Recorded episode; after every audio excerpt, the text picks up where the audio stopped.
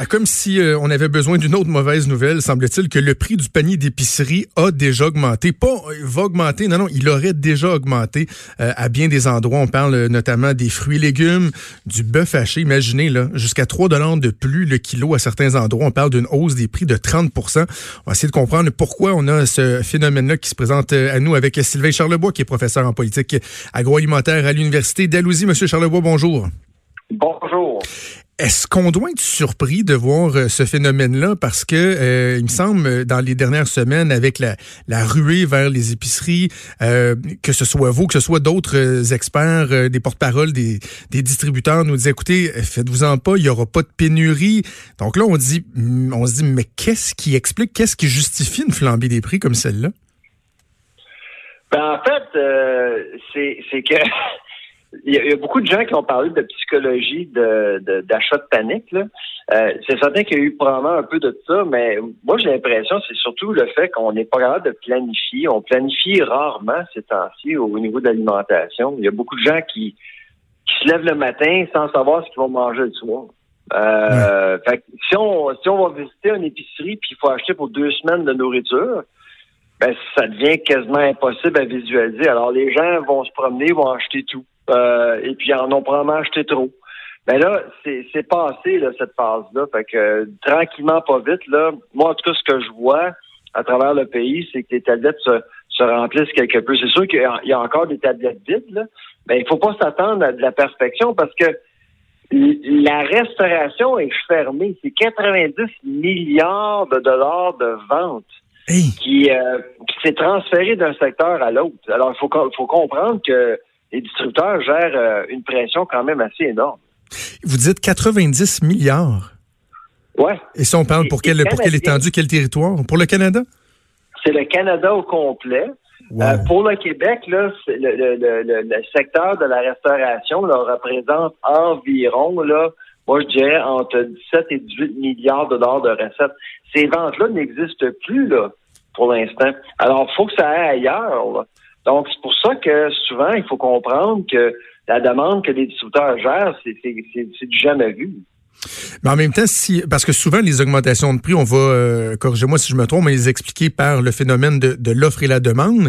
Or, si la demande elle est disparue de la restauration et qu'elle est transférée dans la distribution, est-ce que ça ça devrait pas s'équivaloir à quelque part? Ben c'est sûr. éventuellement, euh, la, la, COVID, la crise qu'on vit actuellement, c'est sans précédent. Ça, c'est sûr euh, que la, distribution va changer à tout jamais, à mon avis. Euh, la façon que les magasins vont être gérés, la façon que la logistique va être euh, va être aussi entretenue. Tout, tout, tout va changer, à mon avis, parce que les, les règles vont changer, les attentes vont changer. Le commerce électronique aussi va se développer davantage parce que là, tout d'un coup, on vient de réaliser qu'il y a un paquet de monde qui ne peuvent plus sortir. Alors, il faut les servir autrement.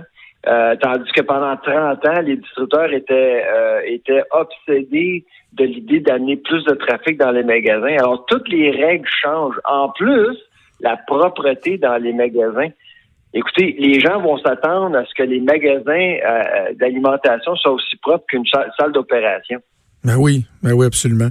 Est-ce que on pourrait citer, euh, on parle de, de, de changements là, euh, en profondeur, est-ce qu'on pourrait citer certains changements au niveau de, de, de notre dynamique euh, d'import-export, le type d'importation ou d'exportation de notre nourriture? Parce que, bon, la frontière, elle, demeure ouverte pour les marchandises entre le Canada et les États-Unis, mais je pense, par exemple, à certains produits comme le crabe, le fameux crabe, le crabe des neiges qui a vu sa période de pêche débuter cette semaine. Beaucoup d'exportation, normalement, qui va se faire vers le marché asiatique. Est-ce que par exemple, on pourrait assister à des changements de dynamique dans ces marchés-là? Euh, pour ce qui est du poisson puis des fruits de mer, c'est quand même euh, particulier parce que 90% de ce qu'on pêche au Canada, on l'exporte, puis 90% de ce qu'on consomme, on importe. Hmm. Euh, fait là, on a affaire à des chaînes d'approvisionnement globalisées qui fonctionnent, disons, plus ou moins bien actuellement. Là. Ben, en ce qui a trait à l'Amérique du Nord, pour l'instant, ça va bien.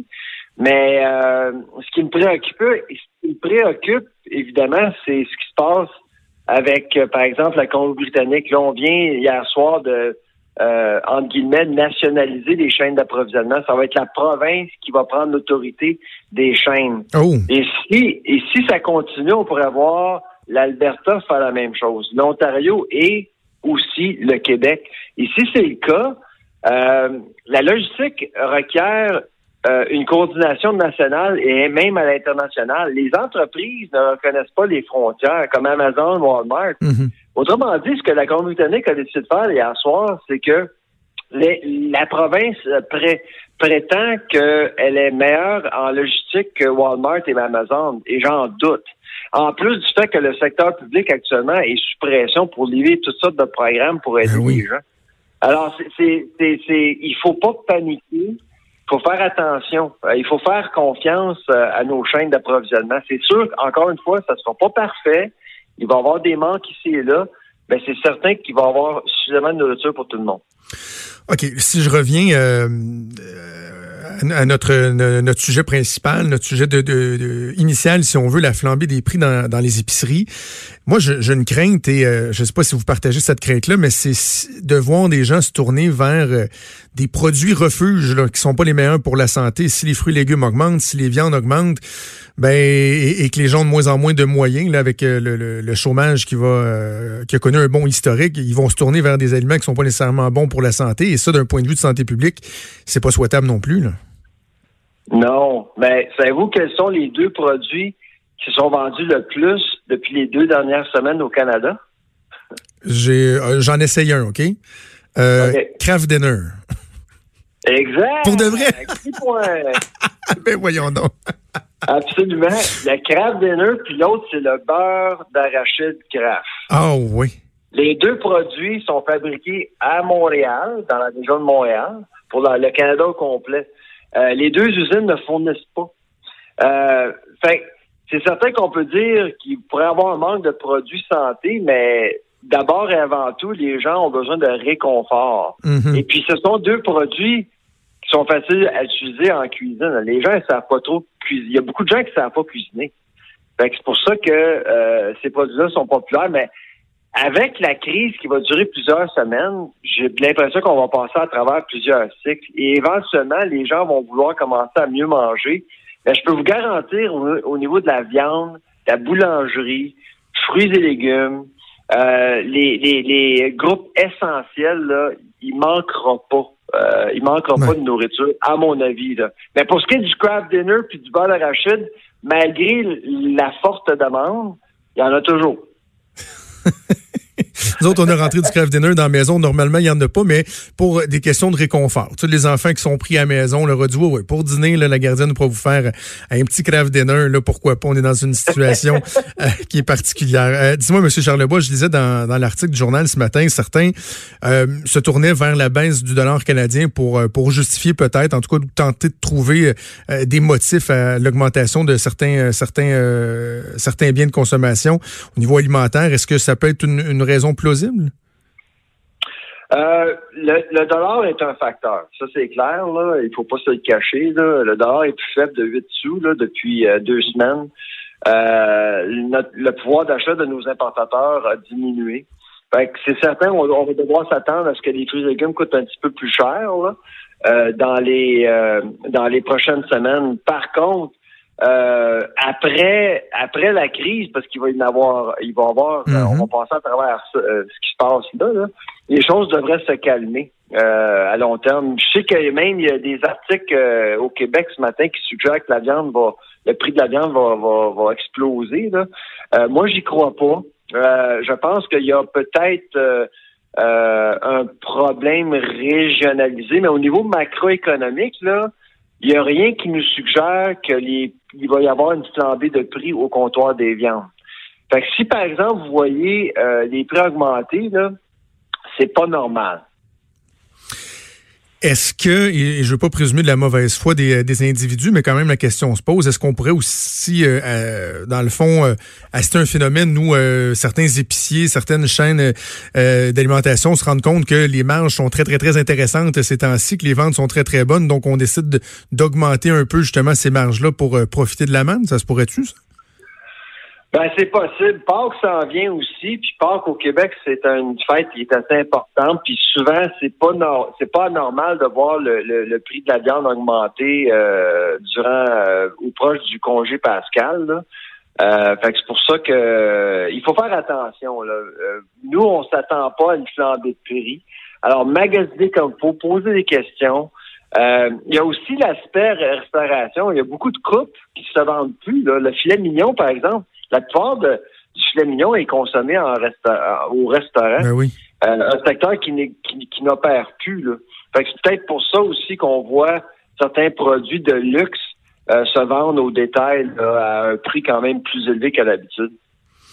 On va continuer de suivre cette évolution-là en espérant que vos prédictions soient euh, s'avèrent euh, et que ce soit uniquement passager, qu'on n'assiste pas vraiment à un phénomène là, euh, plus approfondi. Sylvain Charlebois, professeur en politique et agroalimentaire à l'Université d'Alousie, c'est toujours un plaisir très éclairant de vous parler. Au revoir. Merci, au revoir. Ouais, quand même, c'est pas c'est pas nécessairement rassurant. Vraiment, quand on regarde dans le journal, c'est frappant hein, ce matin de voir que euh, les gens se tournent vers les banques alimentaires. Là, de voir une photo ici d'une banque alimentaire à Québec où euh, normalement, je suis déjà passé là, j'ai déjà vu des gens qui attendaient en ligne, mais de voir qu'il y a autant de personnes et que euh, on en est au début de ce creux-là, de cette période-là où le Québec est en pause, où il y aura des moments difficiles pour certains ménages, assurément, entre le moment où ils ont perdu leur emploi et le moment où l'argent promis, par exemple, par le gouvernement fédéral sera rendu disponible, ben, ça fait en sorte que bien des gens n'auront pas le choix de se tourner vers notamment des banques alimentaires.